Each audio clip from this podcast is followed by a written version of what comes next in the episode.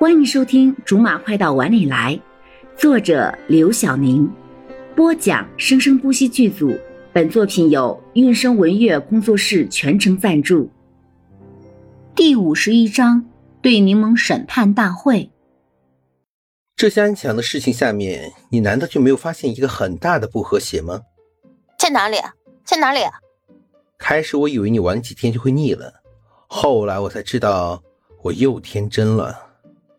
你就是童年过得太童年了。闭嘴！此时的罗少深谙一个道理，就是无论如何不能把话语权留给柠檬。不过他知道，他阻止不了一个律师，尤其是一个女律师。媒婆到底到什么时候才能当过瘾呢？你就说吧，我给你挑的姑娘哪个不是个顶个的漂亮有气质？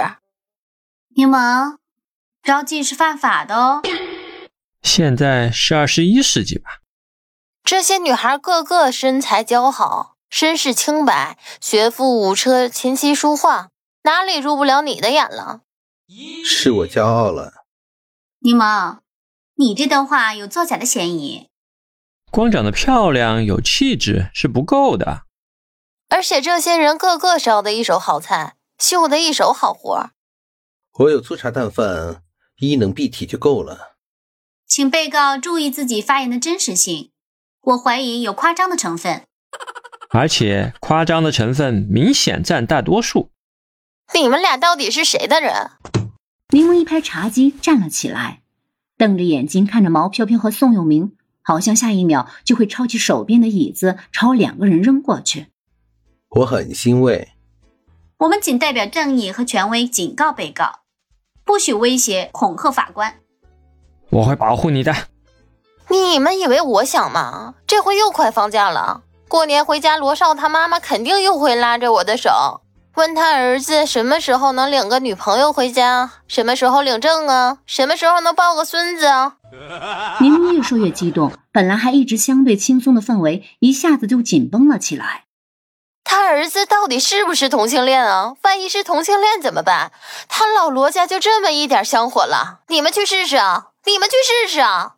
我他喵的怎么知道罗少是不是同性恋？就算是又怎样？同性恋就没有幸福的权利了吗？就一定要被这个社会诟病吗？毛飘飘用杯子敲着桌面。哎哎哎，跑题了，说你的罪行呢，没让你替别人申诉。啊？不过罗少，你妈是不是太着急了点儿？这毕业还不到一年呢。是急了点儿。要我说，你们俩就凑一对，不是挺好的吗？正好对你们两家人都有交代。宋武明刚喝的一口水，下一秒就被柠檬一掌给拍出来了。你怎么不去啃那床头柜呢？哎呦我的妈！本来应该很严肃的一次内部审判，在一场混战中继续了下去。顾莲，给你十分钟说明白，你到底有什么事情？我可是矿工出来的。要是让我们经理发现了，就惨了。快五十的女人，你们懂吗？李斯一边歪着脑袋悠闲地喝着果汁，一边说着与他动作完全不符的话。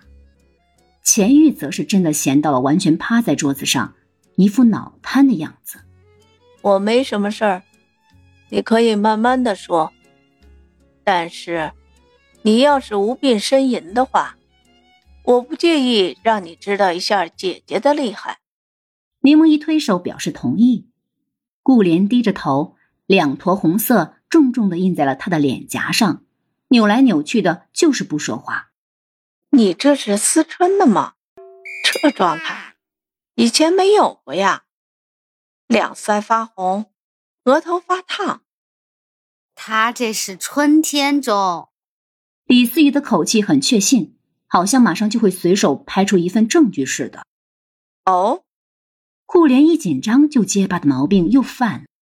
我，我，李思雨以前就喜欢在顾莲结巴的时候戏弄她，这次像是察觉到了什么，愣是没有欺负她，着急的说：“我什么我？快说！我，我要结婚了。”三个人没有任何惊讶意外的表情，只是都坐直了身子，比刚才郑重了点。恭喜恭喜！百年好合呀！早生贵子。你们，你们怎么都不惊讶？说出这个消息后，最惊讶的反而是顾莲本人。他本来还期待着见到一向淡定的钱玉不淡定，最理智的柠檬不理智，一直欺负他的李思雨捶胸顿足，为什么比他先嫁出去了？现在这种情形是他无论如何也没有料到的啊！好了，以上就是我们播讲的本章的全部内容，感谢您的收听，我们下集不见不散。